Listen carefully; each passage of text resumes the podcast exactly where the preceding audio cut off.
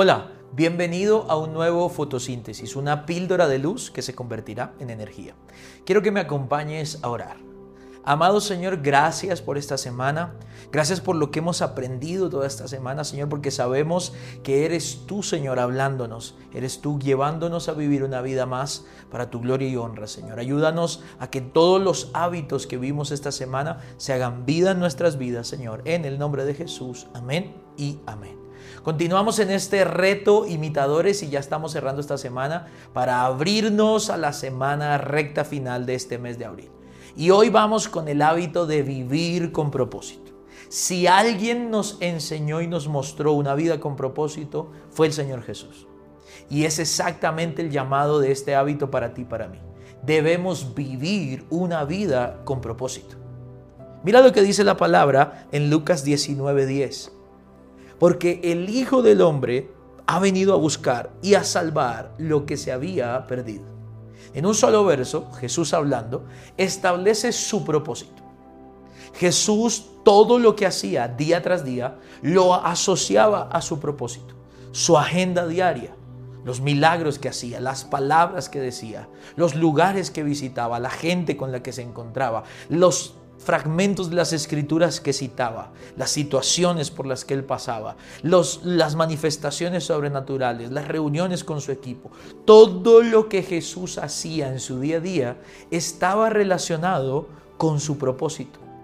Jesús nos mostró que debe ser el propósito el que organice nuestros días y no nuestros días los que definan nuestro propósito.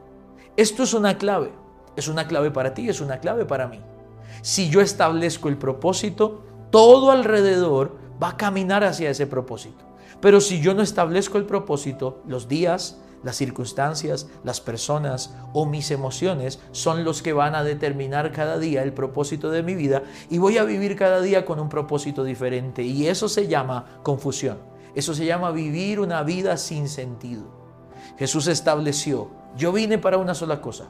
Yo vine para salvar buscar y salvar a los que se habían perdido. Como ese era su propósito establecido, todo lo que él hacía iba encaminado a vivir ese propósito y a cumplir ese propósito.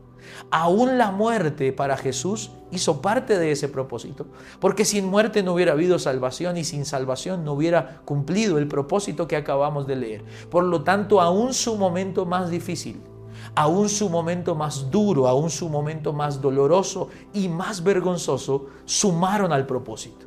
Por algo el apóstol Pablo en Romanos 8:28 nos dice que a los que amamos a Dios, que a los que amamos a Dios, los que queremos obedecer su palabra, los que queremos servirle, los que queremos agradarle, todas las cosas nos ayudan a bien. Pero mira lo que dice el verso, esto es a los que conforme a su propósito han sido llamados. Es decir, que a los que caminamos en el propósito de Dios, buscamos vivir una vida con propósito, todo, aún el dolor, nos suma para bien y nos lleva a cumplir ese propósito.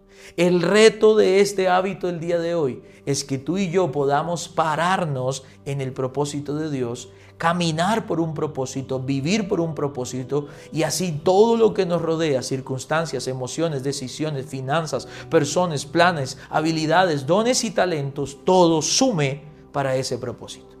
Por eso el llamado hoy, no vivas una vida sin ser imitador de Jesús, que cada día en la tierra lo vivió por un propósito, morir para salvarnos.